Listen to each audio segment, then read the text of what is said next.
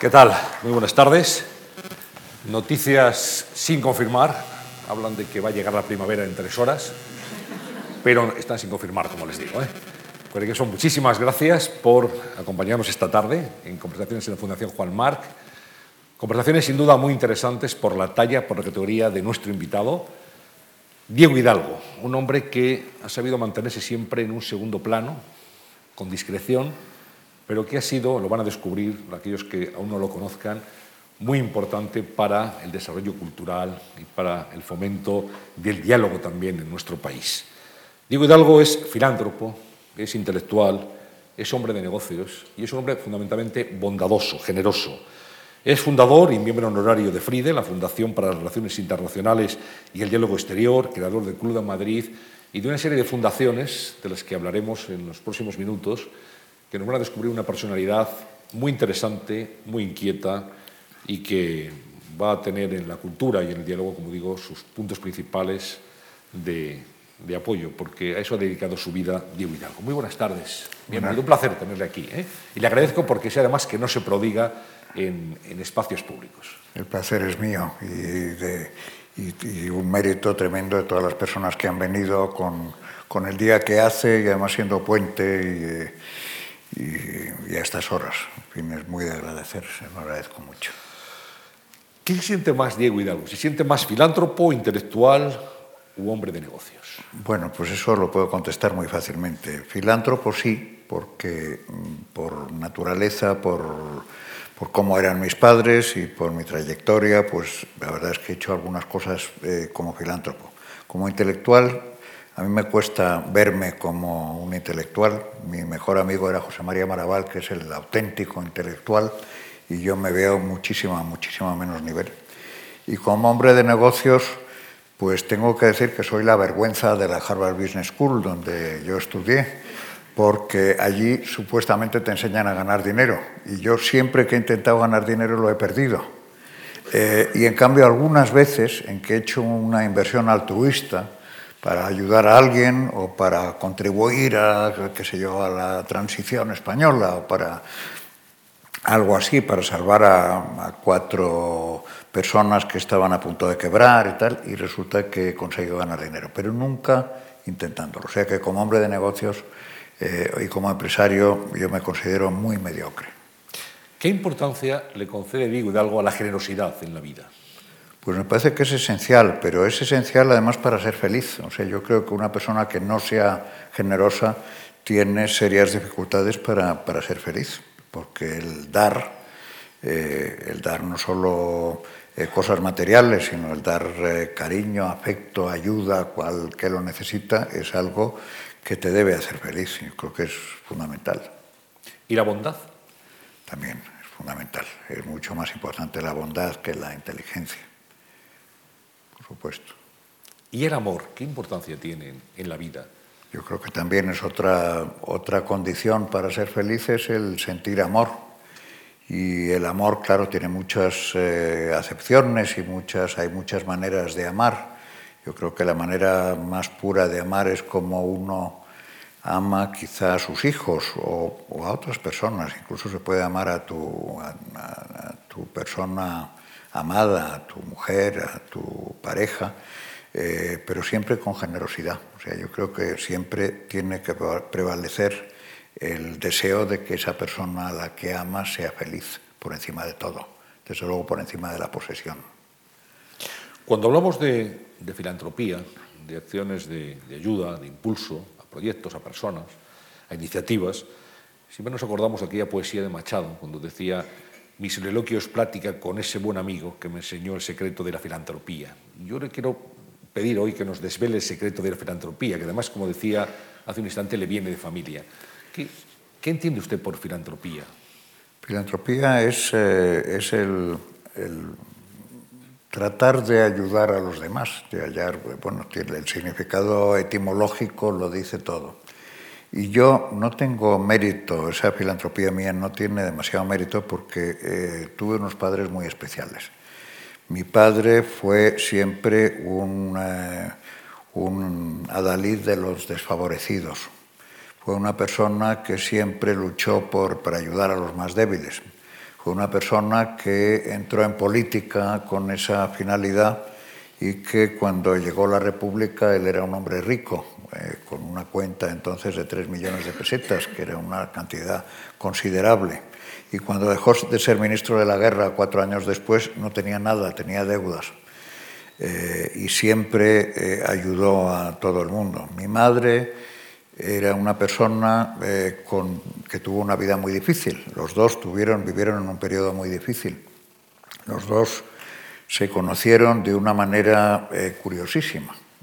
no sé si si te parece que lo cuente, pero eh, mi, abuelo era un hombre de negocios, un empresario eh, judío en la Alemania de Hitler, que se quedó cuando llegó Hitler al poder pensando que las cosas no podían estar peor y que no podían ir a peor, y tuvo la inmensa suerte de que el 29 de junio de 1934, que luego se conoció como el Día de la Noche de los Cuchillos Largos, eh, un, señor, un amigo, eh, le dijo, le llamó y le dijo, David, eh, ¿estás con tu mujer y tus hijos en casa?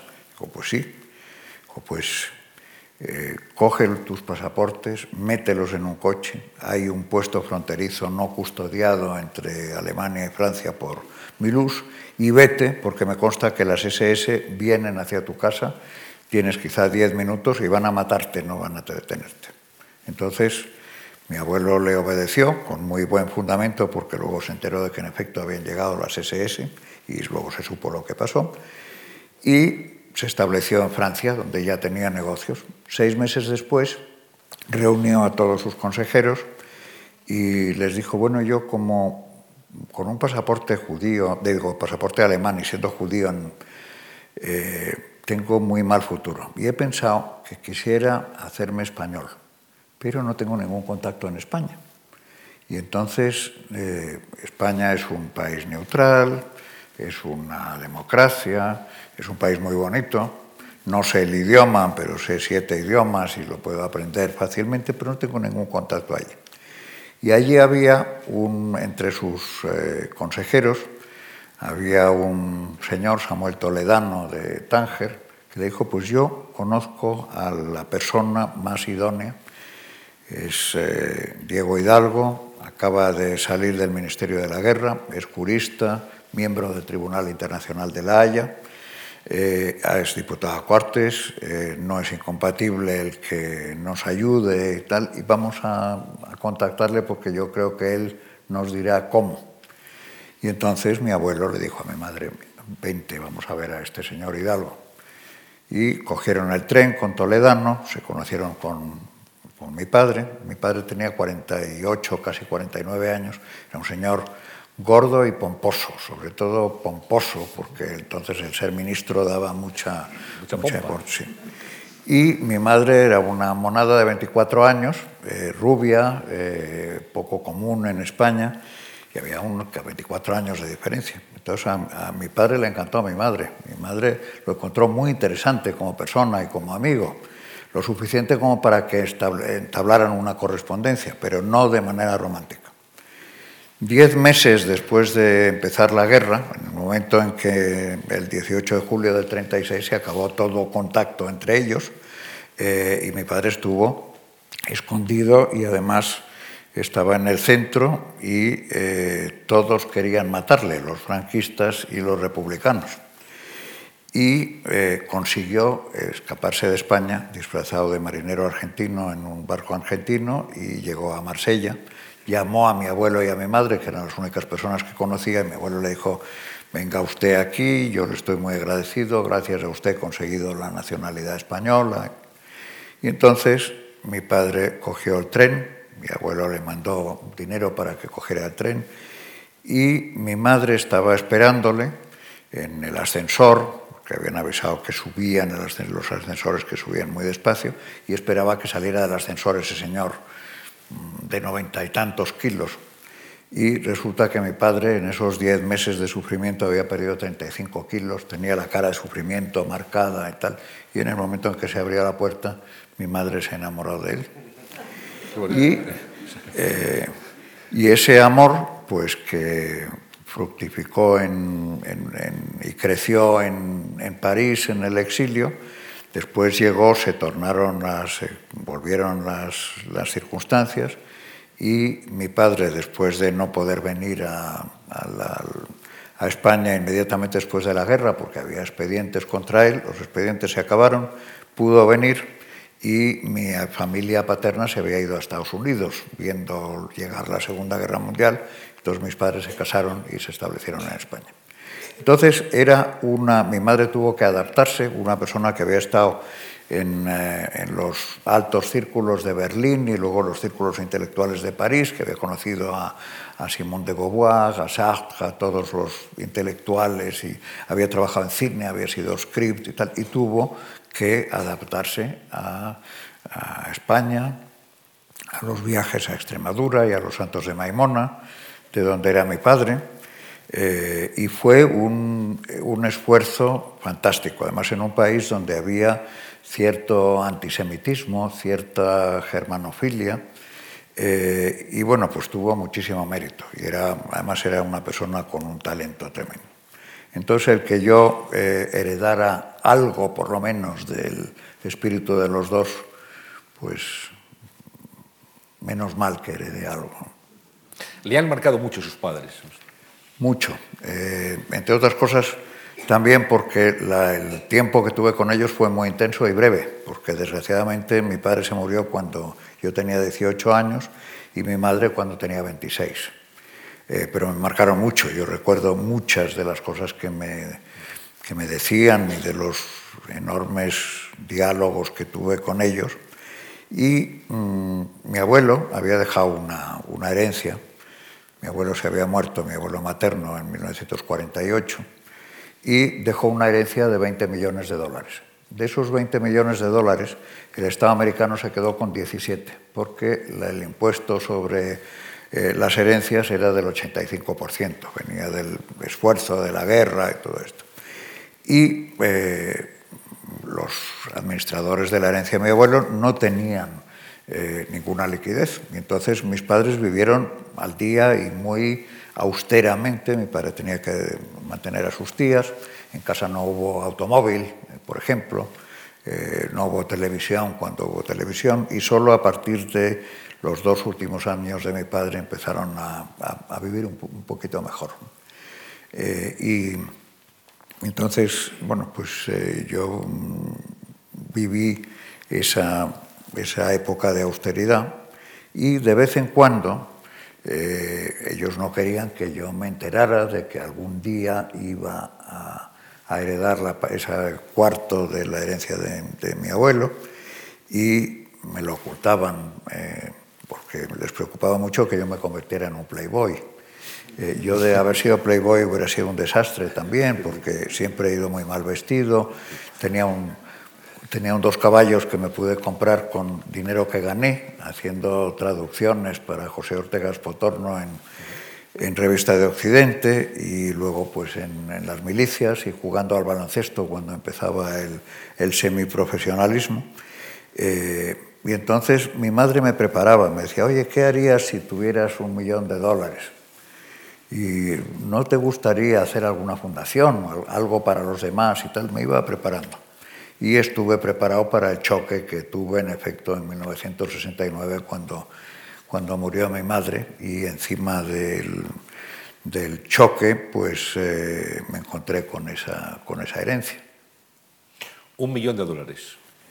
Era mucho más, porque eh, el socio de mi abuelo había restituido, de alguna manera es una historia muy larga y no vale la pena entrar en detalles, pero había restituido a la herencia de mi abuelo el 22% de una, eh, de una empresa eh, y se había anticipado además a las leyes de restitución que luego hubo en Alemania. Entonces era más, era eh, un 5% de esa empresa alemana, donde estábamos absolutamente encerrados. Había un, rascacielos en Nueva York que tenía 32 pisos y yo dije, esto debe valer una barbaridad de, dinero. Y luego resultó que valía menos que cuando mi abuelo lo había comprado, eh, pero era una cantidad de dinero considerable. Entonces yo, la primera, ahí tuve la, la primera gran decisión de mi vida porque yo dije, bueno, qué horror, tengo una cantidad enorme de problemas ahora, voy a tener problemas de impositivos, de sucesión, bueno, mi abuelo pagó ya el 85% en Estados Unidos, pero esto, la mayor parte está en Alemania, yo eh, soy español, aunque no viva en España, en fin, eh, tengo que ir del Banco Mundial, yo estaba ya en el Banco Mundial. Y la primera decisión fue, no, el dinero tiene que ser un medio y no puede convertirse, tú no puedes convertirte en esclavo de algo que te viene y que de pronto cambie tu vida. Entonces la primera decisión fue, sigo en el Banco Mundial. Segunda decisión, ¿qué hago con el dinero? Había hablado de un millón de dólares, eran más, eran algo así como 10 o 12, eh, que era una cantidad enorme en aquel tiempo. Y entonces yo acababa de salir de Harvard, te enseñaban a hacer un, un árbol de decisiones, un decision tree. Entonces dije, bueno, pues tengo tres opciones. Una, me gasto el dinero, me compro yates, fincas en Extremadura, eh, me lo gasto con actrices de Hollywood. Playboy, eh, Playboy. Eh. Esa era una alternativa. La segunda alternativa era, pues lo invierto con todas las técnicas que me han enseñado en la Harvard Business School y cuando tenga 78 años y vaya con un bastoncito andando y tal, me meteré en mis sótanos y lo tendré llenos de monedas de oro y tal, y entonces me revolcaré en monedas de oro. Pues eso tampoco me, me, atraía mucho.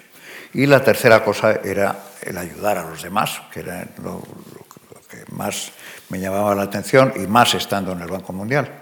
Entonces, bueno, ¿qué haces para ayudar a los demás? En, aquel, en aquella época era el contexto de la Guerra Fría, había muy pocas cosas que se podían hacer, pero sí que había pobreza. Y yo ya había viajado a sitios donde había visto una pobreza tremenda. En, eh, en, Brasil, en el nordeste de Brasil, había una desigualdad tremenda y la gente vivía muy pobremente. En la India, donde había cientos de millones de personas que vivían en la miseria. Yo me había impresionado muchísimo el ver a gente morirse en la calle sin sanidad, el ver a los niños mm, de tres o cuatro años preciosos sentados con unos ojos grandes mirándote, pero sin vitalidad para, porque estaban subnutridos y subalimentados eh, de, jugar. Eh, y en África, en África donde yo era, después me ascendieron a, jefe de la división y tenía jurisdicción sobre todos los países de África. Y decidí África porque yo dije, bueno, mis 10 billones de dólares en India son una gota de agua en el desierto en eh, Brasil me voy a estrellar contra el gobierno, porque Brasil no es un país pobre, pero hay una política de mala distribución de la renta y de la riqueza y tal, contra la que yo puedo hacer poco. Y en cambio, por los africanos viven muy mal, sobre todo hay una discriminación en el Banco Mundial contra los países pequeños. Y entonces, pues voy a dedicar este dinero con mi esfuerzo, con mis contactos que estaba teniendo en el Banco Mundial, luego mucho más una vez que me ascendieron, voy a dedicar este dinero a hacer una institución para potenciar los puntos fuertes de, los países africanos para ayudar a crear puestos de trabajo y, crear riqueza. En el Banco Mundial tenía jurisdicción eh, como jefe de división y responsabilidad en proyectos de 45 países y creo que fue el primer español que llegó a este cargo y también el más joven. Sí. Tuvo esa responsabilidad. Sí, sí, así, así, así es. Eh, y, y, además tuve la enorme suerte de que mi división, que fue África del Este y África del Oeste, tenía los 45 países.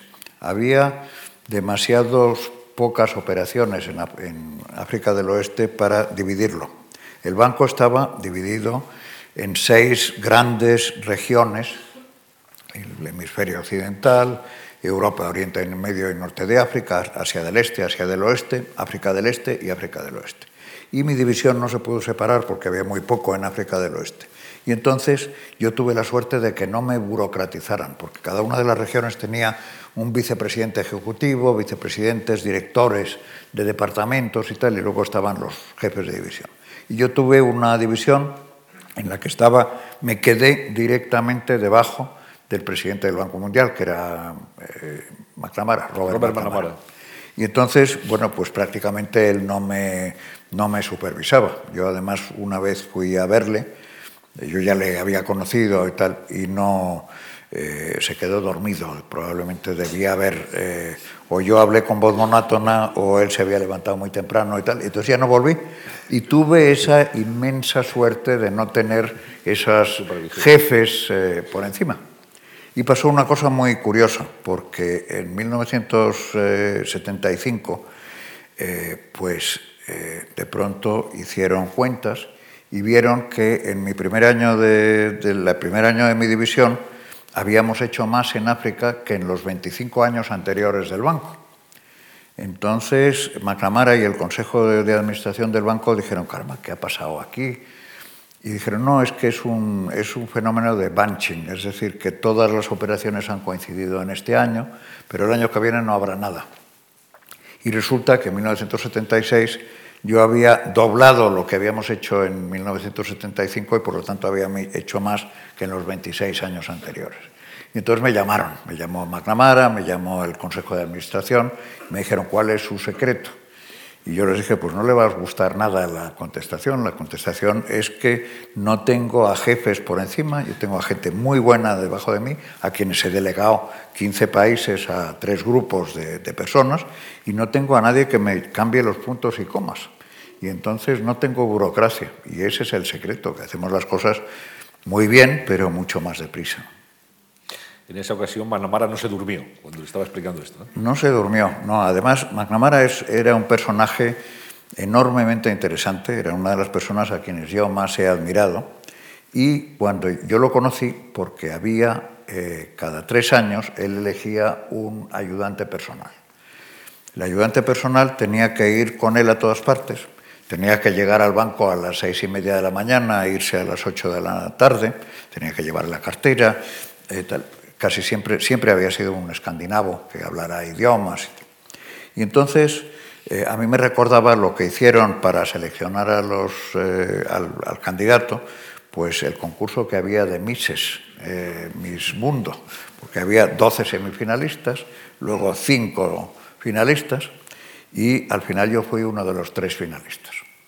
Entonces, la noche anterior, el, su ayudante personal, que sabía que yo iba con la camisa fuera y no iba bien peinado, me dijo, oye, mañana ponte bien la corbata y todas estas cosas porque te va a recibir el gran jefe. Bueno, pues yo fui con, no sin cierto nerviosismo, a la oficina del gran jefe, que estaba en el piso 12, y allí esperé a las 4 menos 1, 4, 4 menos 10 segundos, a las 4 en punto, ni un segundo más ni un segundo menos de pronto se abre la puerta y sale un energúmeno que me coge por la chaqueta, era McNamara, me lleva a rastras a su despacho, me sienta en su silla y me dice, señor Hidalgo, es usted durante los próximos cinco minutos el presidente del Banco Mundial. Dígame las tres cosas que inmediatamente, las tres decisiones que usted tomaría. Y entonces quedé así. Eh, y le dije, bueno, pues eh, tres cosas. Primero, eh, una que quizá no le guste a usted. Hay un departamento de 350 economistas en el banco que son los mejores economistas del mundo. Y yo he hecho un sondeo informal de cuánta gente lee los informes que ellos producen. Y entonces el resultado, recuerdo que no tengo, mi muestreo es inadecuado desde el punto de vista estadístico, pero hay 2,2 personas que leen cada, cada informe. Eso quiere decir que lo lee el que lo ha escrito, el jefe, y de cada cinco hay uno que es leído por una tercera persona y los demás van de lomo. Y entonces yo o integraría a esa gente en las operaciones, a esos economistas eminentes, o prescindiría de ellos. Eso no le gustó nada. Eh, lo segundo es que le dije que el banco discriminaba contra los, eh, con sus objetivos cuantitativos, él era muy cuantitativo. Ya como secretario de Defensa de Estados Unidos había puesto siempre objetivos cuantitativos. Entonces yo le dije, los países pequeños es tan difícil, usted recompensa a los eh, eh, jefes de división en función del número de millones de dólares que, el, que el banco invierte en esos países. Y en un país pequeño es dificilísimo hacer un proyecto. Y y luego pues salen muy pocos millones. Entonces el resultado es una discriminación. Entonces yo revisaría esas cosas. esas reglas de, atribución de, incentivos al, a personal. Y el tercero es que yo he tenido la suerte de conocerle ahora, pero usted no lo conoce nadie. Entonces debería usted ser un poco más accesible y reunirse con la gente. Eso ya le, hizo más gracia. Y luego no me, no me, no me escogió, eh, pero me llamó y me dijo, algún día tenemos que tomar el té y me habla usted de, su visión y de esas recomendaciones que me ha hecho. Y luego, bueno, volví a verle muchas veces a lo largo de mi estancia en el banco. ¿Cómo llega Diego Hidalgo al Banco Mundial? Había estudiado Derecho en la Competencia de Madrid, había estado en Harvard, se doctoró también en Nueva York y, llega al Banco Mundial. Y al Banco Mundial porque yo tenía, eh, tenía una serie de ofertas de, de, de, bancos, de empresas de consultoría, pero había un programa en el Banco Mundial que se llamaba el Young Professionals Program y a mí me llamaba mucho la atención el Banco Mundial. El Banco Mundial era el que había venido a España en 1962 y había dicho, bueno, ¿para cuándo la democracia?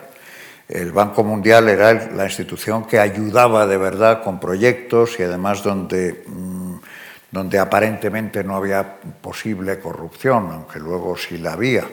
Eh, para ayudar a los países pobres, a los países... Eh, entonces, pues era lo que más me llamaba la atención. Tuve la suerte de que me seleccionaran en ese proyecto y ahí entré.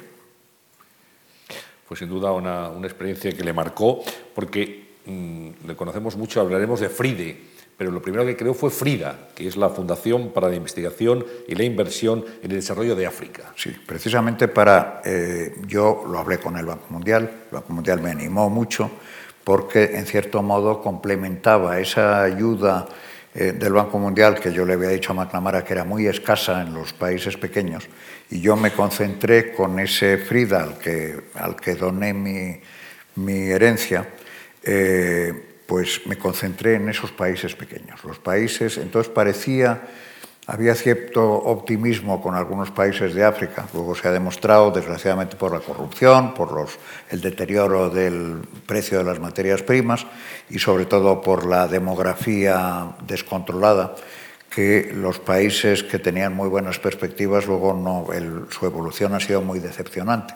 Pero había países como Costa de Marfil o como Camerún o como que tenían eh, una renta per cápita mayor que la española. Entonces, entonces yo me concentré pues en, en Burkina Faso, que entonces se llamaba Alto Volta, en Lesoto, en eh, Mali, en eh, Ruanda, Burundi, en todos esos países donde había muy pocas, pocas posibilidades y eligiendo sus puntos fuertes, aplicando eso del proverbio de de dar un pez al pobre no es eh, ayudarle, le ayudas en un momento, es enseñarle a pescar, pero sobre todo enseñarle a pescar si hay mar o río, porque si no, no tiene, no tiene sentido.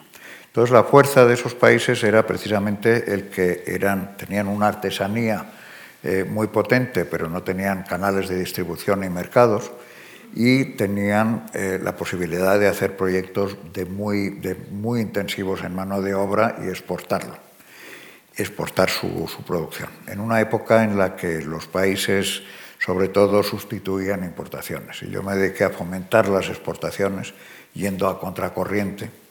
Y bueno, luego he tenido muchas gratificaciones. Por ejemplo, pues en el, Club de Madrid entró un expresidente de Mauricio. Treinta y tantos años después de que yo fuera a Mauricio y les aconsejara eh, sobre su esquema de exportaciones.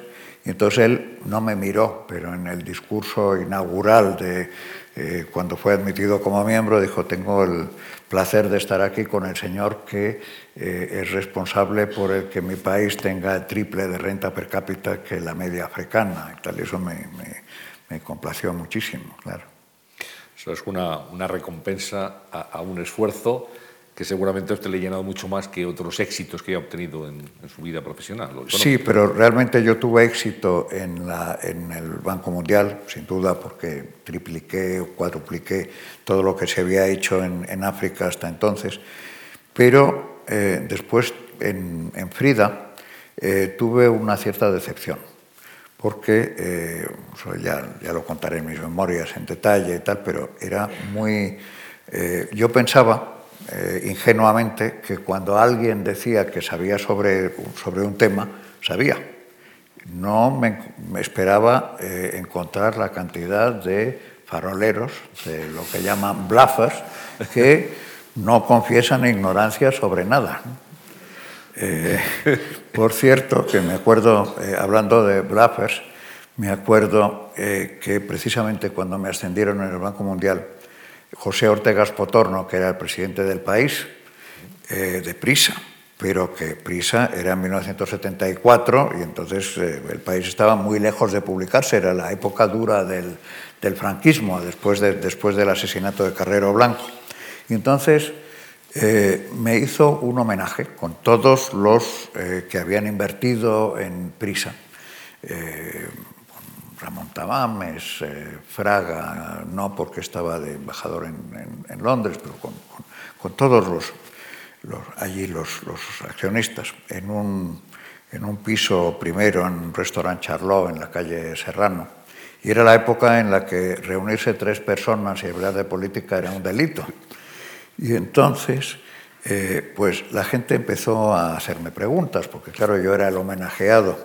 Y había un, un general Menchaca, que hablaba en términos muy militares, pero me dijo, eh, ¿habrá usted observado, señor Hidalgo, que en esta reunión están presentes y patentes los dos defectos de los que adolecemos los españoles? Dice, uno es que eh, nunca confesamos ignorancia sobre ningún tema. Aquí nadie sabe lo que es el Banco Mundial, ni nadie sabe nada de África. Pero todo el mundo opina y tal. Y segundo, eh, la fuerza de los razonamientos no reside en su consistencia y su coherencia y logística, sino en la cantidad de decibelios con la que son expresados. ¿Eh? Y me dijo, yo voy a, hacer, eh, voy a hacer un esfuerzo de humildad y le voy a decir, ¿qué hace el Banco Mundial? Y cuénteme usted algo de África. Y bueno, la conversación con el vino y todo esto en la cena, había un micrófono que se iba pasando y se iba calentando y tal, y todo el mundo decía, bueno, mientras el, la persona cuyo nombre no necesitamos nombrar eh, siga ahí, pues no tenemos ninguna perspectiva de publicar el periódico. Y ya alguien, animado por, probablemente por el vino, dijo, ¿cómo? No tenemos agallas para decir que la persona cuyo nombre estamos omitiendo es don Francisco Franco Bahamonte. Y ya salió Ramón Tamames diciendo, alias el tirano. Y entonces, bueno, pues hubo una desbandada general porque los camareros eran, eh, probablemente de cada diez había uno policía o tres informadores y tal, y la gente se fue esperando la, catástrofe. Bueno, pues yo en Frida, sobre todo en, París, eh, pero también en Londres, en, en Londres me encontré un caos tremendo. Yo puse cuatro oficinas de Frida una en Lesoto, que es un país eh, encantador, enclavado en Sudáfrica, era Basutolandia, eh, otra en Alto Volta, que ahora se llama Burkina Faso, pero las, sedes estaban en Londres y en París. Entonces, en París eh, había mucha gente que eran bluffers, que eran faroleros. Y en Londres había un, desastre de desorganización tremenda. Yo me pasé el año 77 y el año 78 en África, eh, con los proyectos, abriendo, hablando con gobiernos, eh, pues viajando constantemente eh, por allí.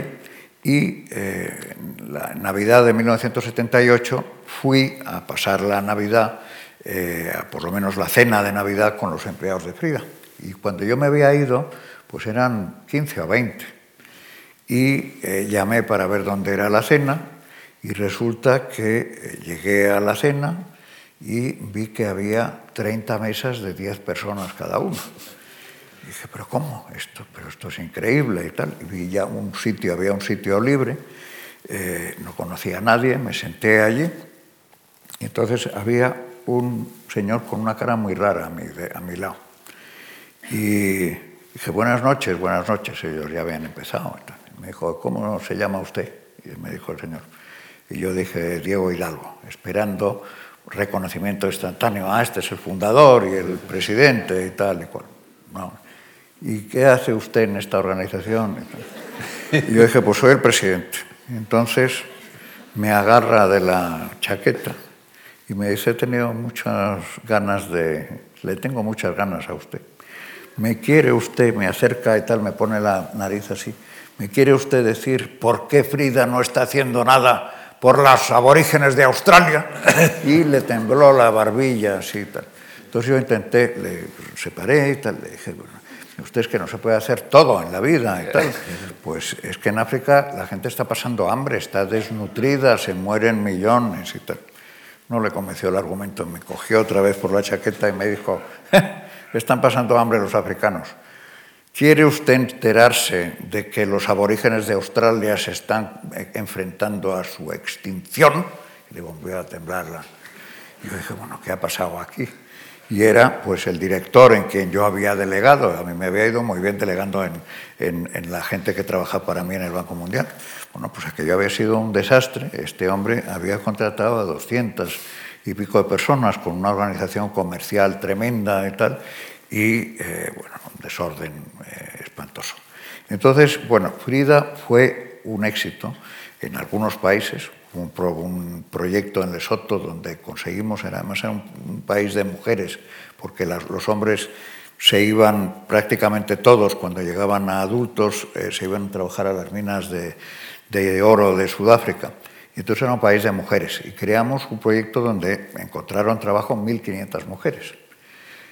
Era un proyecto de tejer, de hilar, eh, mojer y eh, hacer tapices, tejer tapices que luego se vendían porque estaban diseñados como obras de arte. Conseguimos venderlos en museos, establecer una gran cadena eh, de exposiciones que se vendían como obras de arte. Los beneficios iban todos a las señoras que trabajaban allí. Las señoras ganaban diez veces más que los que los trabajadores normales y además como nosotros éramos si no teníamos fines lucrativos, pasábamos todo, entonces un año dedicamos los beneficios a hacer una guardería. Después hicimos una escuela, después hicimos un dispensario que luego se convirtió en hospital. En fin, eso fue un gran éxito. En otros países tuvimos menos éxito.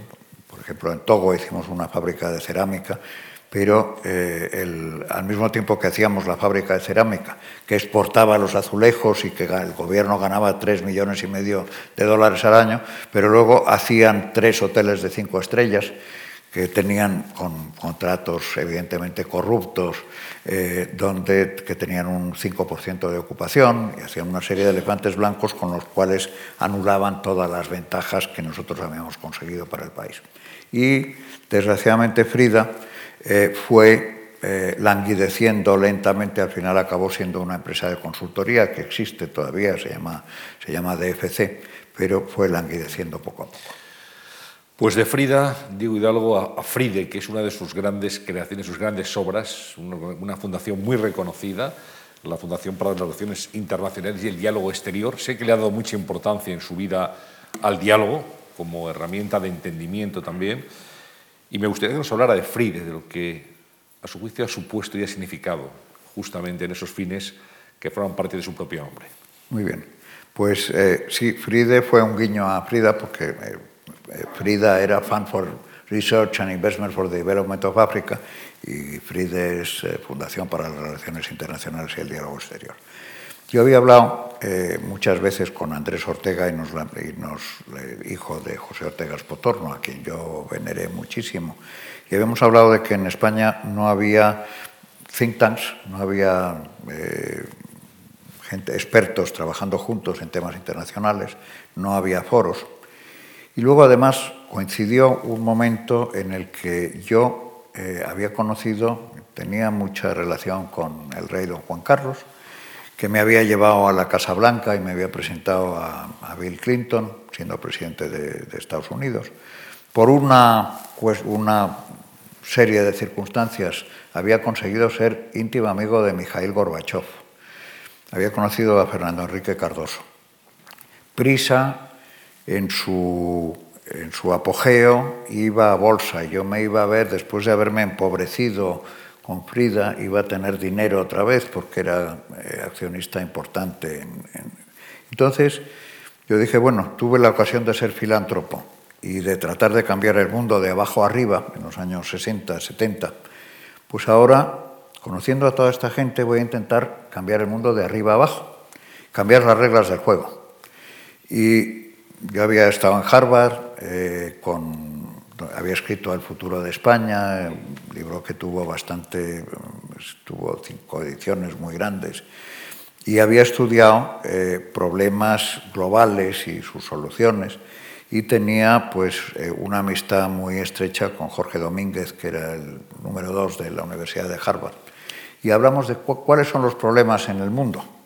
Los mismos problemas que había en el año 99-2000 siguen siendo los mismos problemas ahora en el año 2015. Bueno, pues vimos ahí seis, seis grandes problemas.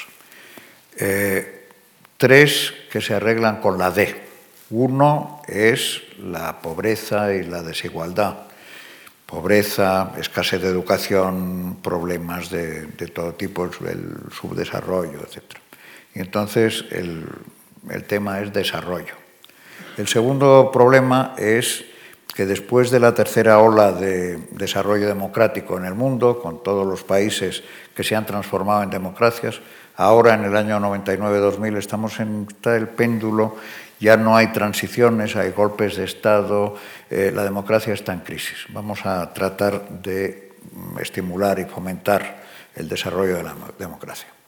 Tercer serie de problemas pues eran Todavía no había habido el 11 de septiembre, pero eran todos los problemas de seguridad, que se arreglan con diálogo. Los conflictos, el conflicto de Oriente Medio, el de Colombia, llevaban 50 años entonces, llevan 60 y tantos años ahora, el crimen organizado, el terrorismo, las guerras, etc. Cuarto problema, el medio ambiente, toda la habitabilidad del planeta, el agua potable, el cambio climático. Quinto, pandemias y la salud global. Y el sexto, que era el, principal y que sigue existiendo, era la inadecuación de las Naciones Unidas construidas en, un mundo de los 1940 para enfrentarse y salvaguardar los bienes globales. Entonces yo dije, bueno, voy a hacer ese think tank, que es FRIDE, pero con vocación de crear action tanks, instituciones que realmente puedan cambiar el mundo. Y entonces, eh, pues al año y medio hicimos algo megalómano, que fue esa conferencia sobre transición y consolidación democrática que creó el Club de Madrid. Y eh, esa fue la, segunda gran institución que se, que se creó. Más, de 70, más de 70 ex jefes de Estado y de Gobierno en el Club de Madrid. 108 en este momento. En este momento 108, 108. más de 70. Y, esa conferencia fue, fue un, éxito, fue hecha contra eh, muchas dificultades, porque había habido el 11 de septiembre del 2001 y fue la conferencia era en octubre del 2001 y a mí me dijeron eso tienes que, tienes que cancelarlo, vas a perder mucho dinero porque yo era el que, había financiado gran parte de, de la conferencia, pero no van a venir los expertos, no van a venir los jefes de Estado, porque era una cosa muy ambiciosa. Eran ocho grupos de expertos tratando sobre diseño constitucional, poder legislativo, judicial, medidas anticorrupción, etc. Había ocho grupos de expertos que luego iban a dar sus recomendaciones prácticas y llevables a, la, realidad a mm, X jefes de Estado a los que yo había invitado. Eh, yo organicé esa conferencia gracias a Gorbachev. Yo le dije, Mijail, eh, si yo escribo una carta invitando a los a 50 jefes de Estado de países que están en fase de consolidación de sus democracias, todas van a ir al cesto de los papeles. Pero si tú y yo escribimos, probablemente eh, las cartas, la gente va a prestar atención. Y yo estoy seguro, yo he hablado con, por supuesto, con, con el rey don Juan Carlos, que está muy a favor He hablado eh, con, Bill Clinton en la Casa Blanca y está muy interesado en el concepto también y yo creo que lo podemos, lo podemos armar y será lo más importante que tú hayas hecho como expresidente de la Unión Soviética. Me dio su confianza, al principio no, al final incluso me dio un me regaló el, el, año 2000 un tampón con su firma. Y me dijo, Diego, confío en ti de tal manera que como si fueras yo, puedes poner la firma Mikhail Gorbachev en todas las cartas que mandes a los jefes de Estado, tal. Y gracias a eso armamos la, conferencia. Y de pronto llega el 11 de septiembre. Y entonces me dicen, no, esa conferencia no funciona, ni van a venir los jefes de Estado, ni van a venir los expertos, van a tener miedo. Y además, la democracia, mira, me dijo un sociólogo español, que ya es un ideal del siglo XX. El siglo XXI va a ser una serie de alianzas de democracias y no democracias luchando contra el terrorismo. Entonces yo tuve mis 10 segundos de gloria, yo di el puñetazo en la mesa y dije, no, ahora es más importante que nunca. Porque, primero, los terroristas no pueden imponernos el tipo de sociedad que nosotros queremos para nuestros hijos. Segundo, si todo el mundo fuera democrático no habría terroristas. Y tercero, con motivo de, estos actos terroristas, esto va a ser una tentación enorme para líderes autoritarios para meter a sus opositores en la cárcel, eh, cortar las libertades, reducir las libertades civiles, eh, transformarse otra vez en dictaduras y tal. Ahora es más importante que nunca.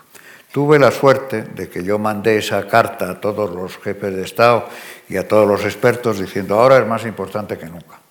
Pero yo pensaba, bueno, a lo mejor no, no responden. Y eh, tanto Bill Clinton como Fernando Enrique Cardoso, que era presidente de Brasil y el presidente del país más importante de, América Latina, me dijeron, sí, Diego, tienes razón y tal. Y eh, la conferencia se armó y fue tal éxito que se creó una institución. La tercera fue otro Action Tank, el Centro de Toledo para la Paz, con Shlomo Benamí, con, eh, que fue el alma, que fue el, que, padre de la idea para resolver eh, conflictos y diplomacia de segunda vía, y nadie más que él estaba preparado para, eh, para tener un, centro que, pudiera, a través del diálogo, conseguir la paz y el final de muchos de muchos conflictos. En estos días he leído el artículo de Slomo del triunfo del miedo en Israel y, y estamos en, horas bajas, pero de todas maneras el, centro ha sido enormemente importante y eso lo está siendo en Colombia. Y luego ya hubo otra serie de organizaciones, una que creó mi hija eh, para optimizar la ayuda humanitaria que va a los países que, sufren desastres y para minimizar el sufrimiento humano. El Centro eh, Internacional, el Centro Europeo de Relaciones Internacionales, que promovimos George Soros y yo, y que eh, ha sido una, institución que se ha consolidado, que tiene aquí en España una oficina fantástica dirigida por Nacho Torreblanca. El Education for Employment Foundation, que tengo que decir que hoy es un día triste porque han muerto dos en los atentados de Yemen, eh, dos personas de esa fundación en Yemen que crea puestos de trabajo en los países de la primavera árabe. Y también hice al mismo tiempo una fundación en los Santos de Memona, que era el pueblo de mi padre que estaba en gran declive eh, en la provincia de Badajoz y que mm, gracias a la fundación, eh, pues hoy es un, la fundación ha sido maravillosa, no por la idea, sino por el director general y es un pueblo que está en crecimiento, que ha superado muchas barreras desde luego una amplia panoplia de, destinos para el esfuerzo, para el diálogo, para el dinero, para las actuaciones que le honran a Diego Hidalgo mm, lo que ha sido su faceta profesional y personal. Una faceta en la cual se destaca a veces su amistad con el rey don Juan Carlos, con Juan Carlos I. Y yo quería, sé que colaboró con él, eh, que ha ayudado, que tuvo una decisiva actuación también eh, en diálogo durante la época de la transición. me gustaría que nos hablara de, esa época y del papel del rey Juan Carlos. Ahora tenemos otro rey, rey Felipe VI, pero Juan Carlos I sigue siendo el rey que hizo posible lo que llamó Charles Powell el motor del cambio. Hizo posible una transformación, sin duda, muy importante de España de la que podemos sentirnos orgullosos. La transición que, aunque ahora se está atacando desde algunos eh, frentes, algunas opciones políticas, pero que yo creo que es más necesario reivindicar que nunca. ¿no? Mm. Sí, yo estoy completamente de acuerdo. O sea, yo creo que hay que recuperar los, los valores, de, la transición y hemos hecho una, también un, entre muchos una fundación eh, para, precisamente para eso, la Fundación de la Transición Española. El rey Juan Carlos eh, fue absolutamente esencial eh, fue el, motor de la transformación de la dictadura en democracia, y eso eh, no lo duda nadie. Y yo lo había conocido, lo había conocido de niño, en un guateque en, en casa de unos amigos cuando él estaba recién venido de Portugal. Y nos habíamos peleado porque a mí con cinco años me había tocado un juguete mucho más interesante que a él, que era un bloque y tal, y pretendió cambiármelo. Y luego él vino a la Facultad de Derecho y el decano de la Facultad de Derecho me encargó de darle los apuntes de segundo curso, él estaba en cuarto curso. Y entonces, pues, nos hicimos amigos allí. Yo pensaba, es una persona enormemente amable que se gana a la gente, muy simpática, eh, con muchísimo charme, mucho, mucho encanto y mucho carisma. Yo no pensaba que fuera tan inteligente como demostró ser. Tenía, desde luego, mucha memoria. Y yo, después, pues cuando él salió de la Facultad de Derecho, yo seguí, acabé la carrera y no volví a verle. Y luego me resultaba un poco penoso coincidir con él en, algún, en Nueva York una vez y tal, pero no me acerqué, porque eso de decirle, ¿se acuerda usted, señor, de que estuvimos y tal? A mí me costaba un poco. Y en la Feria del Libro de 1983 yo acababa de, acababan de hacerme consejero delegado de Alianza Editorial, había vuelto a España después de las, las durezas de los viajes por África y tres malarias y las caderas mal y tal. Y fui a, a la inauguración de la Feria del Libro. Me dijeron, hombre, pues eh, va a ir, van a ir los reyes y va a ir el alcalde y tal, y probablemente pues te puedan presentar y a lo mejor nos saca la televisión y nos hacen publicidad gratis. Y cuando el rey iba por delante de la comitiva, y yo otra vez le dijo, le digo algo de, que estuvimos juntos, a ver si se acuerda de tal. No, yo no le voy a decir nada. Entonces llegó él y me dio la mano, así distraídamente, sin mirarle. Y yo le dije encantado y tal, o algo por el estilo. Y entonces hizo el gesto de irse hacia el stand siguiente, hacia la caseta siguiente, pero no me soltaba la mano. Y de pronto tira de la mano y me dice, sin vergüenza, 22 años sin verte.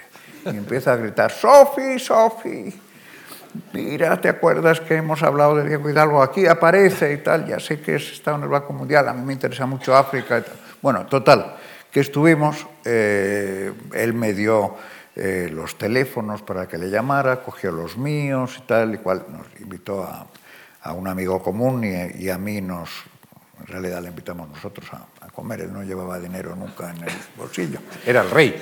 Era rey, pero incluso cuando era príncipe ya me había contado que eh, para evitar escapatorias Franco había dado órdenes de que no le pusieran eh, ni cinco duros en, su, en, el bolsillo para que no se escapara. Y entonces, eh, bueno, me dijo, no se te ocurra hablarme de usted y todas estas cosas. Y entonces un día, pues estábamos hablando y yo le dije, y a mí se me olvidaba, yo le trataba como a un amigo normal, él ahora me dice, ¿te acuerdas cuando me llamaste imbécil? Oh, por Dios, ¿cómo te voy a llamar imbécil? Bueno, no, yo lo que dije fue que eh, me pareció que no debías repetir lo que me habías dicho porque la gente iba a pensar que era una tontería. Entonces le dije eso. Y me dijo, hombre, me estás insultando. Yo dije, no, no, no, no, si yo no quiero faltarte al respeto. Dijo, no, no, si es que me encanta. Si eso es lo que necesita eh, una persona como yo. Fíjate, cada, de cada mil personas que se me acercan, 999 quieren o hacerme la pelota o pedirme algo. Entonces el tener a alguien que te insulte es maravilloso. Me estuvo presentando, me presentó a la, princesa Irene, que porque tenía un proyecto en la India que quería que yo le ayudara y tal. Le presentó como diciendo, este, este hombre te va a insultar y, es lo que tú necesitas.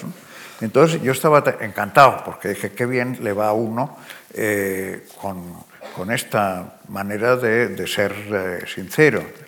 Dos meses después fui a Argentina eh, a ver al presidente Alfonsín porque Alianza iba a inaugurar una editorial Alianza Argentina. Y entonces él acababa de, sustituir a la Junta Militar y me recibió y me dijo, don Diego, ¿cómo cree usted que estoy desempeñando mis funciones o algo por el estilo? Yo le dije, muy mal, presidente. O sea, en esa vena de sinceridad y tal. Haciendo amigos. Sí. Me dijo, ¿por qué? Ya noté que le, caía muy mal el tema. Y le dije, mire usted, porque eh, Argentina necesita una serie de reformas estructurales, usted tiene una luna de miel con el electorado fantástica, que ningún otro jefe de Estado va a tener, pero está usted perdiendo el tiempo, lleva cuatro meses y no ha hecho nada. Y bueno, no le gustó nada. Para honrar la memoria de Alfonsín, tengo que decir que en el año 2002 se convirtió en, en miembro del Club de Madrid y me dio un abrazo y me dijo, no se me ha olvidado nuestro diálogo, qué razón tenía usted. O sea que, bueno, eh, bueno, pues hablando del rey Juan Carlos, es una de las personas de las que yo he aprendido más, honestamente.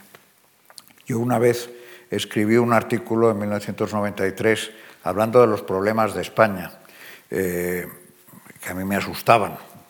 La inviabilidad del sistema de pensiones, la mediocridad de la universidad, la reforma que necesitada de la administración pública, eh, las finanzas del Estado, el modelo de económico, sobre todo basado en la construcción y en, el turismo, turismo viable, pero la construcción eh, tendiente a burbujas, etc. Y entonces tuve la suerte de que cené con él ese día y él, que siempre era muy cariñoso, me dijo, oye, chico, qué bueno eres, me pegó un golpe aquí qué bueno eres encontrando problemas. ¿Por qué no te vas a Harvard? Porque yo esto lo había sacado de conversaciones sobre la globalización. Y buscas soluciones. No, no suscites problemas sin presentar soluciones. Eso para mí fue una lección muy importante. Otra vez estábamos hablando de Extremadura. Y entonces eh, él me dijo, Diego, yo sé que tú eres presidente del Consejo Social de la Universidad de, de Extremadura que eres muy extremeño, yo adoro a Extremadura también y quisiera hacer algo por Extremadura. ¿Cuáles crees tú que son los cuellos de botella para que Extremadura alcance su potencial, se desarrolle? Yo le dije, pues así a bote pronto, primero, pues Extremadura es la gran desconocida, porque la gente va de Madrid a Sevilla o de Sevilla a Lisboa, de Lisboa a Madrid, y no se detiene en Extremadura, entonces pues está muy ignorada. Después, tiene muy, poca infraestructura. Yo estoy como presidente del Consejo Social de la universidad, me preocupa muchísimo la enseñanza teórica en las universidades y en la nuestra y tal, y quiero que los estudiantes hagan prácticas, pero no tengo dónde mandarlos, los estudiantes de cuarto y quinto curso, porque no hay instituciones.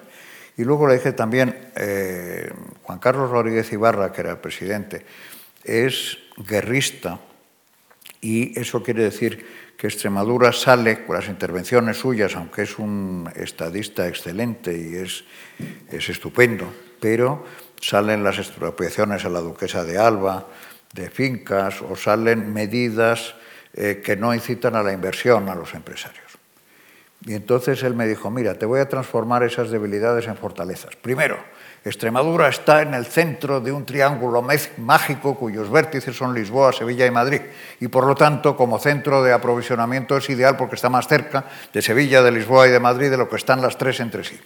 Segundo, que no hay infraestructuras, magnífico, porque así aprenderán de los errores hechos en las infraestructuras que se han hecho en otros lugares y tal, y se harán mejor y más económicamente y más eficientes. Y tercero, yo tengo, yo soy muy amigo de Rodríguez Ibarra y me encanta. Soy muy amigo de José María Cuevas, de Íñigo Oriol, presidente de Iberdrola y tal. Entonces yo puedo coger a uno de un brazo y a otro de otro, el famoso diálogo, la D de diálogo, de la gente que no dialoga en España. Y entonces, ¿qué hago? ¿Qué les digo que hagan? entonces de ahí salió una institución que ha sido muy importante para Extremadura, que se llama la Corporación Empresarial de Extremadura, destinada a buscar inversiones y a conseguir inversiones de gente que invierta en Extremadura. Eh, muchas otras cosas que podría contar del rey, eh, de visión del mundo, de visión de, asuntos internacionales, de admiración que inspira en, personas. Por ejemplo, con la crisis de, Ucrania, a mí me hubiera gustado que, el rey le encargara de hablar con Putin, eh, porque eh, según me decía Gorbachev, para Putin uno de sus ídolos era el rey don Juan Carlos. Eh, bueno, pues, eh, ¿qué más voy a decir? He contado algunas cosas que quizás no se sepan mucho, pero eh, creo que, que, ha sido un gran rey que tiene un digno y fantástico sucesor en su hijo. La, la abdicación ha sido último servicio desde la corona, desde la corona que lo ostentaba al país. Pues por supuesto. Alguien el otro día en la reunión del Club de Madrid contó que había llamado a un amigo suyo y que le había dicho, ¿qué estás haciendo? Una cosa muy democrática. ¿Y qué es la que estás haciendo? Pues estoy haciendo las maletas. Y claro, el hacer las maletas en una democracia es lo más democrático que se puede hacer. Pero yo tengo que decir que cuando entablamos esa amistad, eh, el rey y yo, cuando la renovamos en los años 80, él me contó, y él siempre tenía la, intención de, abdicar, incluso antes de lo que lo ha hecho. Eh, él siempre pensaba, me, contaba, me contó que había ido a ver a la reina de Inglaterra, le había dicho, oye, eh, ¿cuándo vas a abdicar? Fíjate en tu madre, tiene 100 años. ¿eh? ¿Con qué ilusión crees tú que el, príncipe Carlos va a heredar la corona a los ochenta y tantos años? Eh, ¿Quieres que le pase como, o que te pase a ti como le pasa al rey Olaf de Noruega, que entonces vivía? Que su hijo Harald, entonces príncipe, ya tiene cincuenta y muchos años, y me dice, oye Juanito, por favor, tú que te sientas más cerca de mi padre, dale una patada cuando veas que se le cae la barbilla porque se está desplomando de sueño y tal y se duerme, por favor, dale una patada para despertarle porque estás sentado más cerca en la mesa que yo. ¿Qué quieres que te pase eso? Y yo le decía, bueno, ¿y qué te contesta la reina de Inglaterra? Y entonces dice, pues la reina me contesta, Juanito, you are a revolutionary. Eres un revolucionario. y y entonces él me decía, yo a los 70 años me voy. A los 70 años coincidieron con la crisis, con muchos eh, problemas, pero él eh, siempre tenía la intención de, de, aplicar y yo creo que lo ha hecho en un, en un estupendo momento. Muy bien, pues vamos a, dar paso en este diálogo, sin duda muy interesante y muy ameno, a algunos personajes que forman parte también de, su círculo, de, de amistades y de trabajo, como en este caso el embajador eso me ven a mí. Estuvo aquí en una de las ediciones de, de en la Fundación Juan Mar, nos honra hoy con su presencia y desde el Centro Internacional de Toledo para la Paz le va a hacer esta reflexión. Mm, buenas tardes, Diego. Em, nuestra relación ya eh, tiene sus años, desde que tan eh, generosamente, cuando presidías Alianza Editorial, eh, habíais decidido publicar una versión española, de hecho de dos libros míos, así una síntesis de ellos, que era Los orígenes de la República Española y también la dictadura de, Primo de Rivera, porque una y la otra están entrelazadas de alguna manera. Eh, y después, eh, después de años de, falta de conexión por, lo, por, el ritmo de la vida de cada uno, pues nos reencontramos en esta empresa que es... Eh, eh, que es el Centro Internacional de Toledo para la Paz, que se enmarca dentro de un montón de otras iniciativas que, del que tú eres el, padre, eh, como es el Club de Madrid, como es Fridays, eh, como es eh, ahora es Global y tantas otras cosas que haces en España y en otras, y en otras latitudes. También es casualidad que algunos de algunas de la gente que, que, has coincidido con ellas a lo largo de estos años, pues de alguna manera también he conocido en Estados Unidos, eh, donde también tu, eh, tu, actividad no para. Y, siempre me, ha intrigado el, fenómeno de la filantropía. El fenómeno de la filantropía es algo que por razones históricas es muy eh, eh, característico del, eh, del, mundo protestante, es muy característico del mundo judío, por razones históricas, cuestiones de solidaridad, cuestiones de, que tienen que ver con la persecución y por lo tanto la, la solidaridad con, con los tuyos, etcétera, yo he notado que es menos, menos eh, em, em, característico a, otras culturas. Y a mí me interesa muchísimo eh, que desarrollaras, eh, a lo mejor ya te lo habrán preguntado, porque a mí me parece la pregunta más natural, que desarrollaras qué es exactamente lo que te motiva, qué es lo que te ha motivado a convertir el dinero en algo no tan importante para tu vida personal, pero sí para lo que puedes hacer para los demás. Eh, eso es, a mí me parece una de las noblezas mayores que puede tener un ser humano, ¿no? Eh, pensar en los demás, pensar en causas ajenas, pensar en, eh, en cómo ayudar a grandes proyectos, cómo cambiar la sociedad y nunca tener demasiado pena, que eso también lo he visto en, ti. En suma, ¿qué es lo que te motiva? ¿Qué es lo que te hace despertarte por la mañana y decir, yo ahora vuelvo a esta labor de filantropía porque quiero ayudar a otra gente? Muy bien, bueno, es verdad que hay menos filántropos y es una pena en, España y en Europa eh, que en Estados Unidos. Generalmente las coartadas de, de, los potenciales filántropos, yo creo que toda persona puede ser filántropo, porque todo el mundo tiene algo que dar. A mí me motiva una sensación, por ejemplo, cuando yo recibí mi herencia, quizá por la educación y por los valores morales que me habían transmitido mis padres, yo decía, esto no es mío, esto de alguna manera es del mundo, yo no lo he ganado.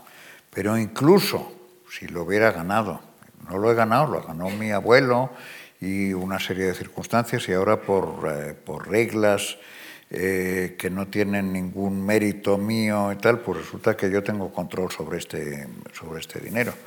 Eh, pero mm, incluso si yo lo hubiera ganado, yo creo que hay un deber, casi eh, una regla in, innata, indeleble, que eh, te obliga o sea, a devolver a la sociedad algo de lo que te ha permitido ganar, incluso si lo has ganado, incluso si has sido listísimo y has sido fantástico. Bueno, pues el caso de, Bill Gates, que hace su enorme fundación de 45 mil millones de, de, dólares para ayudar en todo tipo de cosas y tal, y además también en África y en el sector de la sanidad y tal, que es fantástico. El que Warren Buffett, que es el segundo eh, más rico americano y tal, no solo esa sí que es filantropía pura, no solo decide donar 25 mil millones de dólares, sino que además se lo da a la fundación de Bill Gates, o sea, ni siquiera está su nombre. Yo, por, ejemplo, yo, he procurado también el, eh, que nada lleve mi, nombre. Pues a mí me enseñaron que hay cinco motivadores para contestar la, pregunta de, de Slomo. Iba a decir también que los filántropos españoles siempre tienen la, eh, esa coartada de que todo es responsabilidad del gobierno. ¿eh? El gobierno, primero, las deducciones de impositivas son muy escasas. Eh, y segundo, la segunda coartada es que el gobierno es responsable de todo. Bueno, en este mundo capitalista, que de eso no hemos hablado, eh, pero el, gobierno tiene muy poca y el Estado tiene muy poco margen de maniobra, las empresas tienen poco margen de maniobra y las personas que tienen algo que dar sí tenemos margen de maniobra. ¿eh? ¿Qué te motiva? Bueno, pues yo creo que a mí me enseñaron que hay cinco motivadores, no me acuerdo muy bien, pero uno es el poder y el dinero eh, para en la vida, el segundo es el, la responsabilidad que te dan, poco más puro y tal, el tercero es el, avanzar en tu carrera, el cuarto es el, el reconocimiento, el que te den premios Nobel o que te den grandes medallas y tal. Hay quizá seis, porque el quinto es afiliación, que es el trabajar con gente a quien quieres, con gente que te gusta, con gente de quien puedes aprender. Y el más puro es el sentido del logro, el estar tranquilo contigo mismo, el dormir eh, tranquilo por las noches. Y entonces es lo que llaman los americanos el sense of achievement, el need for achievement, el, el, lograr algo. Para lograr algo también alguien me enseñó que me dijeron, tú piensa en grande, porque si piensas en pequeño, tus logros serán pequeños, pero si piensas en grande, si eres un poco megalómano en la vida, pues es la manera de conseguir cosas grandes. Creo que esa es, esa es la respuesta a la estupenda pregunta de, de mi amigo Slomo. Pues ahora le va a preguntar otro buen amigo suyo, José Juan Toaria, presidente de Metroscopia.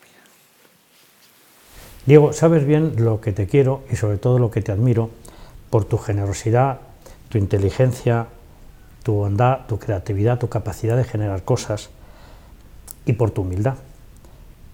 Y una de las cosas que te quería preguntar es cómo te las has arreglado para hacer tantas cosas tan importantes en la vida y al mismo tiempo conseguir estar tan discretamente en segundo plano, tan no eh, ser una figura pública eh, reconocida en la proporción que cabría esperar en función de todo lo que has hecho. Bueno, hay dos cosas. Una es que, eh, que quiere uno quiere tener su, su, su vida, ¿no? Y entonces, eh, si te conviertes en personaje conocido, eh, pierdes mucha privacidad.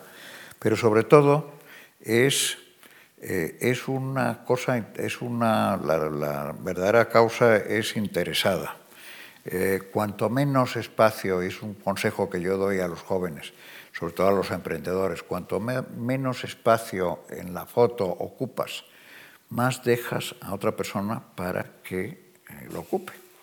En algún caso de alguna fundación eh, que yo he lanzado, eh, pues había muchas dificultades y para conseguir sacar la fundación adelante y tal. Y la, si lo hacíamos con otra fundación y tal, pues decían, bueno, tú querrás ser presidente de esta fundación. Yo le dije, no, no, por Dios, yo no, tú eres mucho más representativo que yo, etcétera, etcétera. Eh, y la gente está mucho más dispuesta a colaborar en un mundo de egos. Hay mucha gente que tiene, que tiene egos y entonces, pues si tú le cedes el, el espacio, tienes muchas más probabilidades de, de, de, éxito que si no. Ese yo creo que es una, una de, las, de las razones, eh, de los consejos que yo doy a, eh, a todo el mundo. Eh, y procurado que nada se llame Diego Hidalgo. Mi padre era Diego Hidalgo, entonces hay muchas cosas, sobre todo en, Extremadura. La avenida del Generalísimo Franco se transformó en Avenida Diego Hidalgo y Durán. Bueno, yo no puedo, no puedo hacer nada eh, con eso y tal, y estoy encantado de que, de que a mi padre le, le den el reconocimiento que le corresponde. Pero, mm, pues yo creo que es una cosa más eh, que busca el, el, tener más privacidad, que la gente no te reconozca mucho y, y sobre todo pues el tener más éxito. Es sin duda, eh, Diego Hidalgo, un sabio consejo, pero el problema es que a mucha gente le encanta salir en la foto y cuanto más grande mejor. ¿eh? Bueno, a mí me encantaba cuando, cuando era joven también ¿eh? y vamos, acuerdo de las primeras veces que salí en en periódicos y ese soy yo, ese soy yo. Pero, pero realmente, eh, y además en un país, yo fui al colegio estudio que dirigían Jimena Menéndez Pidal, Ángeles Gasset y Cuqui. Y una de las muchas eh, fantásticas lecciones que nos dieron es que eh, España es el país de las envidias. Y eh, contaba Jimena Menéndez Pidal, decía, imaginaos que hay un, una persona que está subiéndose en el árbol de la fama en Estados Unidos. Y está trepando y todos desde abajo le dicen, yo, go up, y tal, y le suben para arriba y le ayudan y tal, come on, you can do it, eh, lo podéis hacer. El mismo señor europeo que lo haga en Francia o en Alemania o tal y cual, pues la gente le mira más o menos eh, con cierta condescendencia y tal, sin echarle grandes manos. En España, en cuanto alguien subía, estaba, esto era en los años 50, subía por el árbol de la fama, inmediatamente se le balanzaban varios, le tiraban por la chaqueta, lo tiraban al suelo y si era posible le pisoteaban cuando estaba en el suelo. Y eso es una lección que se te queda. ¿eh? Y en España no es bueno eh, el, destacar demasiado. el destacar demasiado. Bueno, vamos a escuchar ahora la reflexión, la pregunta también de una persona que usted conoce muy bien, que es la historiadora Carmen Iglesias. Eh, Diego, querido, eh, además de que siempre me ha conmovido tu generosidad y tu amistad leal, hay algo que yo creo que la mayoría de la gente no sabe y que eres un superdotado en matemáticas. Eh, te he visto hacer operaciones impresionantes y al mismo tiempo te he visto leer con gusto y con placer y disfrutando novelas y, por supuesto, ensayos, pero novelas de ficción. ¿Qué es para ti ese conocimiento tan impresionante ya digo, de superdotado auténtico de las matemáticas, de los números y, al mismo tiempo, eh, los relatos de ficción que te siguen, espero, gustando como siempre que te he conocido yo? Bueno, es una pregunta graciosa y el origen de esa, eh, de que Carmen Iglesias esté muy impresionada con mis eh, capacidades matemáticas es por un simple truco. siempre pasa. Yo tengo un hijo mago eh, que hace que te hagan un efecto, cosa, que hace cosas que parecen absolutamente inverosímiles. Y entonces, una vez estábamos, estamos en el patronato de los colegios del mundo unido, eh, cuyos altos patronos eran los reyes don Juan Carlos y doña Sofía, y tenemos un consejo, en el que, un patronato en el que está Carmen Iglesias también. Entonces íbamos a comer y luego había que dividir la cuenta. Y entonces un día éramos siete y eh, resulta que vino la cuenta y el presidente, que era el infante don Carlos, duque de Calabria, y tal, dijo, a ver, que traigan una calculadora. Y yo dije, no, no, no hace falta, estos son, eh, son 3.000 3.142 pesetas con 85 céntimos. ¡Hala! Tal farolero, no sé qué, tal trajero, no tal, y en efecto eran 3.142 pesetas con 85 céntimos. Y eso se debe, Carmen, a que cuando tú divides por 7, siempre el resultado es o es un número entero o es un número periódico puro que es 0,142857, 142857. Entonces no tiene mayor valor. Es verdad que yo tengo mucha capacidad de cálculo y tal, pero no tiene mucho valor. Y en cuanto a, lector, pues eh, yo creo que eh, mi mujer aquí presente podrá decir que hago más sudokus eh, que leo relatos de, de, ficción, desgraciadamente, pero la manera de evadirse, por ejemplo, pues varía en funciones. Hubo una, época en la que era muy aficionado al ajedrez y leía libros de ajedrez, pero yo, yo considero que tengo una cultura muy deficiente. Tengo una cultura muy extensa en algunas cosas, entonces doy el pego. ¿eh? Por ejemplo, pues eh, claro, pues, eh, tengo una memoria tremenda de las cosas que aprendí en, en tiempos hice una amistad fantástica con, Jorge Luis Borges, por ejemplo, porque yo me sabía la lista de reyes visigodos, como muchos malos estudiantes en España. Yo era buen estudiante, pero a pesar de todo sabía la, y me sé la lista de los reyes visigodos. Y él sabía todo lo que se podía saber de la vida de los reyes visigodos. Y entonces a él le fascinó que yo supiera la lista y él me contaba pues, lo que habían hecho Wamba, Quindasvinto, Amalarico, Gesaleico, etcétera. Eh, y, luego, pues en, el año preuniversitario, mis compañeros se acordarán de que estuvo todo dedicado a Italia. Y entonces, eh, pues sabíamos todo de Italia. El arte, la historia, la literatura, por supuesto, el Orlando Furioso, y sabíamos la geografía también. Sabíamos la lista de los emperadores romanos, por supuesto que yo sigo sabiendo y tal. Eh, sabíamos hasta algunos los papas, que eran, eran ya 283 papas, una, es una, una, aberración terrible, pero sabíamos, por ejemplo, pues la geografía. Y entonces yo me acuerdo cuando era jovencito y me encontraba con una italiana y me decía, yo le decía, ¿de dónde ley? me decían, piccola città, Cuneo. Yo le decía, por favor, Piamontesa, asti Cuneo, Vercelli, Novara, Torino y Alessandria. Y tal, se quedaban eh, flipadas, ¿no? Porque yo me sabía todas, y me sé todavía las 90 provincias italianas. Así que con un poco de, de cultura así de barniz y tal, eh, sin gran solidez, pues uno da el pego. Pero Carmen, te voy a desilusionar y realmente no soy ni mucho menos tan culto como, como tú crees. Bueno, vamos a ver unas fotos, si le parece, y las comentamos para nuestros amigos que hoy nos acompañan aquí en esta conversación. Fotografía, él es muy jovencito, ¿eh? ¿eh? aquí estoy, recién creado Frida, hablando con el presidente de la Mizana de, Alto Volta y diciéndole que vamos a establecer eh, Frida en, eh, en, Alto Volta y está absolutamente encantado. Y el que está a la derecha es Mancubi, que fue haciendo declaraciones diciendo los hombres blancos nos han expoliado y tal, y ahora viene este extraterrestre hombre blanco que nos da su dinero, su saber, sus contactos y tal. Y entonces me acompañó, él era togolés, pero me acompañó en todos estos viajes de lanzamiento de Frida. Esto fue en 1977.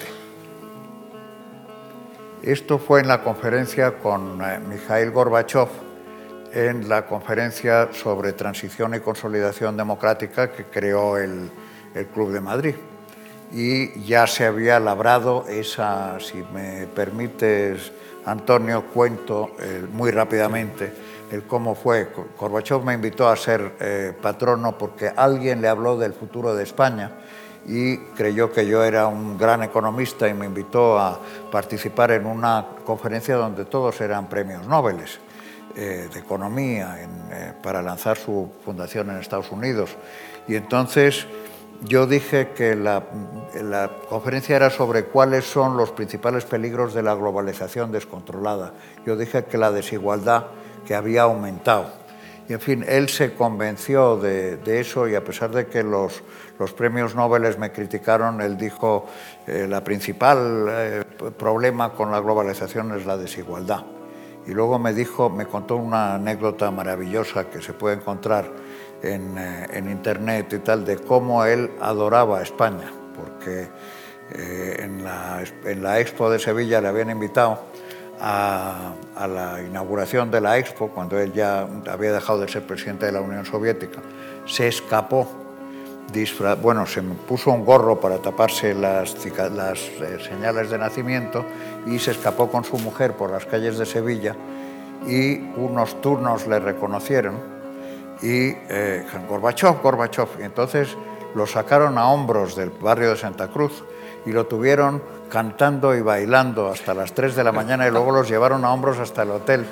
Y él me decía, mira, Diego, tú sabes lo impopular que yo soy en, mi país. Eh, eh, me he presentado a las elecciones de presidente de Rusia y solo me ha votado el 0,6%. Y sin embargo allí las mil sevillanos que estaban allí, tal, me miraban con adoración. Y bueno, es que España es el país que adoro, ¿cómo no me vas a ser simpático? Y bueno, pues esa, esa fue la fructificación de nuestra relación y que se creó el Club de Madrid. El Dalai Lama vino contra eh, siempre los, eh, las embajadas chinas, eh, son, no se sabe por qué, los, los, los chinos tienen la obsesión de Taiwán y del Dalai Lama eh, y eh, me acuerdo que el encargado de negocios me dijo, usted va a ser el responsable de la ruptura de relaciones comerciales entre España y China. Yo le dije, por favor, si es un señor tan estupendo y tan magnífico. Y, vino y bueno, pues eh, yo fui su anfitrión. En, Antonio Álvarez Couceiro le, estuvo conmigo y tal, y los dos le, vino a Fride en 2003 la princesa Mabel Van Orange es una de las mujeres más admirables que yo he conocido y es la presidenta del Consejo Europeo de Relaciones Internacionales. Ella estaba casada con el, eh, príncipe Friso, que murió después como consecuencia de una luz en un accidente de nieve. Eh, es eh, cuñada del actual rey de Holanda y es una mujer que es capaz de, de moderar una reunión de 150 personas de tipo Joschka Fischer, Marty Atisari, de grandes presidentes y de hacer valer su autoridad. Una mujer joven, eh, guapísima, encantadora, enormemente competente y admirable. Aquí estamos, parte del patronato de los colegios del Mundo Unido. Eh, Santiago Cabanas, embajador de España en Jordania, el duque de Calabria, infante de España, quien me he referido antes, eh, que pidió la calculadora, Alberto Aza, que le ha sustituido como presidente, eh, yo y Pedro González Grau, que ahora es un asesor del primer ministro de Andorra y que ha sido pues, eh, un exalumno de los colegios del Mundo Unido, que es una, institución fantástica, una red de la que yo te hablaba antes, de 20 colegios establecidos por el mundo, cuya base eh, filosófica es que hay 120 eh, nacionalidades representadas en cada clase y los niños que hacen amistades a la edad de 15, 16 años van a dudar mucho antes de bombardear un país en el que tienen un amigo en el futuro y por lo tanto planta semillas de paz. Esto es la, el, jurado del Premio Príncipe de Asturias, el que yo he sido jurado por primera vez. Eh, y, pues estos somos los, los, eh, los jurados, eh, los, los, miembros del jurado. Fue una experiencia fantástica, es el jurado del Premio de, Cooperación, Internacional, y con personajes que que todo el mundo conoce y tal, incluyendo la, la viuda de Vicente Ferrer. Y Pedro Alonso, que está detrás de ella, también un exalumno de Colegios del Mundo Unido, eh, que es premio Príncipe de Asturias porque es el descubridor de la vacuna contra la malaria en los bebés y gente enormemente distinguida, Pinto Balsemao, el ex primer ministro de, de Portugal, Enrique Barón, etc.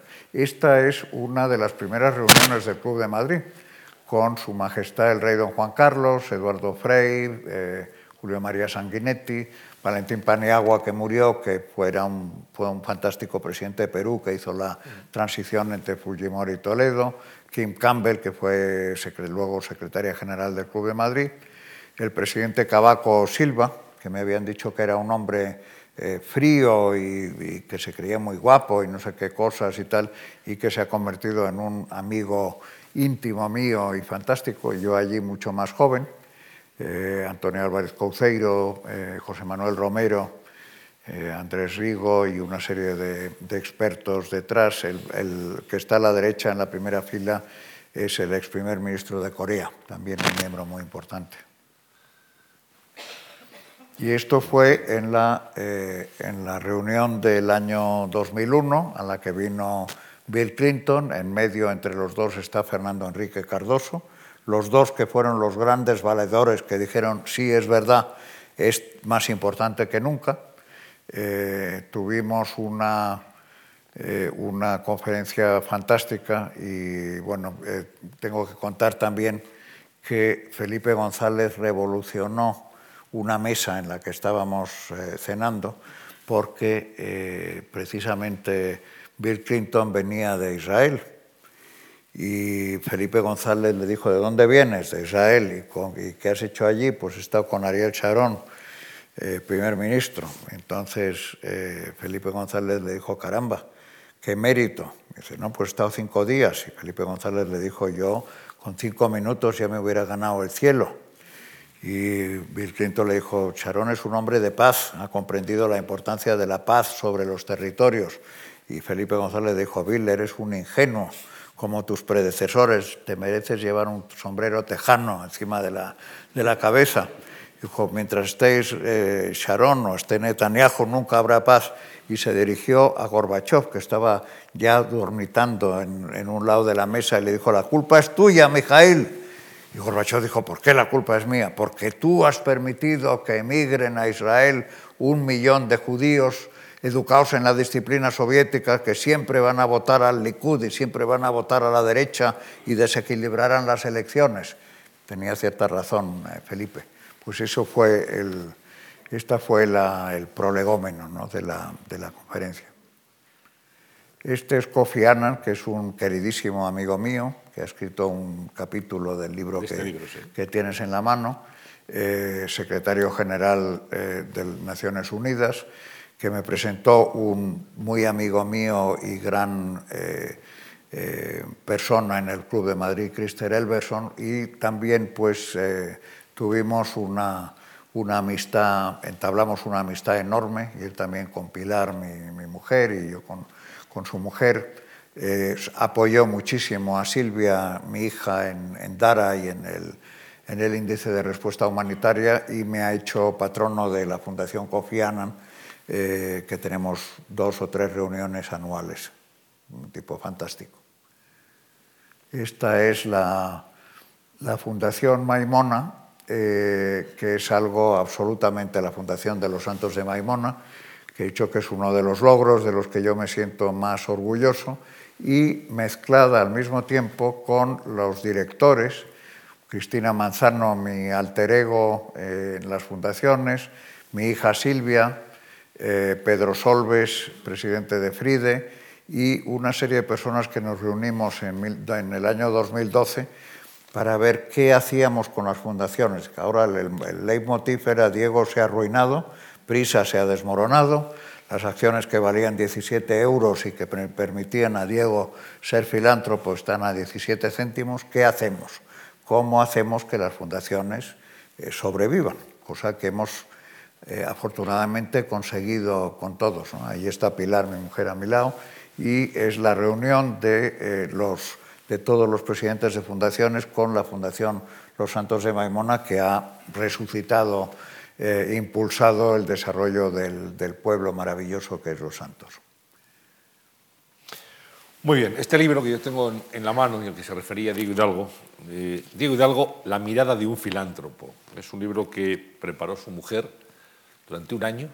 Sin que yo me enterara. Sin que, sin que se enterara. Mm. Y luego además le llevó engañado a la presentación del libro, pensando que iba a, a una conferencia de Antonio Borret Correa. Eso es. Fue así. Fue así, sobre arquitectura renacentista. Yo llegué con ese impulso, ya con mis 70 años, de sentarme en, en, el sillón y tal y escuchar durante eh, tres cuartos de hora sobre un tema muy grato y tal y de pronto me encontré como, como protagonista eh, y sobre todo me sorprendió la doble vida que había llevado Pilar durante un año eh, haciendo ese libro y consiguiendo que 40 personas importantes a lo largo de mi vida, entre ellas Slomo Benami y Kofi Annan, escribieran un capítulo del libro y también el rey don Juan Carlos. Muchas gracias, Pilar, por el libro. Y vamos a terminar esta conversación, sin duda deliciosa, ¿eh?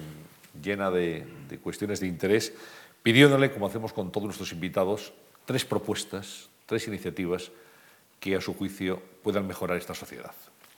Bueno, pues eh, voy a intentarlo. Vamos a hablar de, España, porque eh, si habláramos del mundo, yo diría que hace falta regular el capitalismo eh, mucho más de lo que está y tal, y luego pues eh, hay que impulsar la democracia y hay que eh, tener en cuenta también todos los problemas de seguridad. Pero circunscribiéndonos a España, yo diría tres o si me permites cuatro. Una es la filantropía. La filantropía no es patrimonio solo de, los, de las personas que tienen recursos. Todos podemos cambiar el mundo, todos podemos cambiarlo de abajo arriba eh, es una ilusión el creer que podemos cambiar el mundo desde un sitio pequeño y hacer proposiciones, propuestas eh, irrealizables. No se puede, pero sí podemos cambiar nuestro entorno.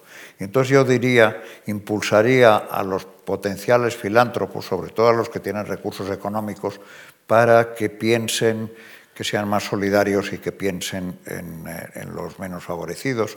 Y estamos intentando poco a poco y tal, hacer una asociación que estimule la filantropía en España.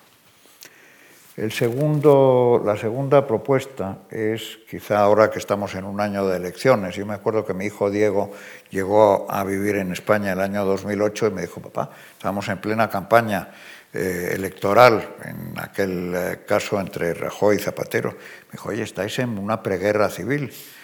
Eh, bueno, es que lo que se llamaba la crispación ya no era crispación, eran insultos. ¿eh? Insultos, descalificaciones. Bueno, pues han conseguido descalificarse todos unos a otros. ¿eh? Y entonces están, la reputación de los políticos está maltrecha y está por el suelo. Yo diría, propondría que los electores castiguemos a las personas que en vez de hacer propuestas constructivas, de políticas realizables sobre temas que, en las campañas electorales se hable sobre eh, temas de educación, de política exterior, de energía, de modelo económico, el tema de las pensiones, el tema de la administración, tantos temas que tenemos y tal, y que no se dediquen descalificaciones vacías unos a otros, que son insultos. Eh, la tercera, eh, tercera propuesta eh, sería también, yo voy a muchos eh, consejos de administración eh, y veo todavía, hay muchas, veo todavía que la mujer no está bien representada en los consejos de administración y, realmente el mundo está muchísimo mejor donde, donde hay un, una eh, un predominio de, las mujeres. Eh, eh, sin duda, ya me han dolido mucho las, los atentados de Túnez, pero sin duda yo creo que el mundo iría mucho mejor y el éxito de la transición tunecina tiene que ver con, con la educación de, de las mujeres. Y luego me vas a permitir que saque, porque ya a mis edades tengo un, lo que se llama, lo que llamaba Bush Junior, un no Bush Senior, un senior moment. Y la cuarta, eh, La cuarta eh, propuesta es que eh, es la sostenibilidad, que, nos, que en vez del cortoplacismo que estamos mirando siempre, tenemos muy pocas instituciones, tenemos el Consejo de Estado, tenemos a nivel mundial el Club de Madrid, por ejemplo, que puede ser un Senado, pero miramos muy poco a corto plazo. Que nos ocupemos un poco más de pensar en el mundo que van a vivir nuestros hijos y nuestros nietos, que van a tener unos, un mundo mejor porque tienen una esperanza de vida mucho mayor. Hay muchísimas cosas en las que el mundo está mejor, pero hay muchas otras en las que tenemos que procurar dejarles un mundo habitable eh, y tenemos muchos tsunamis eh, que vienen en los años 2020, 2030 y que pensemos un poco más en el largo plazo. Diego Hidalgo, muchas gracias. Gracias por haber estado hoy aquí en la Fundación Juan Marc, en esta conversación que ha podido seguir seguida también en, en directo a través de streaming en nuestra página web march.es barra directos, aparte de las personas que nos han acompañado. Y gracias por esa labor, sin duda fantástica, de apoyo, de ayuda, de apuesta por el diálogo, de luchar por los más desfavorecidos y de utilizar el dinero para mejorar esta sociedad. Gracias y que siga durante mucho tiempo siendo un ejemplo en el que mucha gente bien puede mirarse, bien podemos mirarle. Muchas gracias. Muy buenas tardes.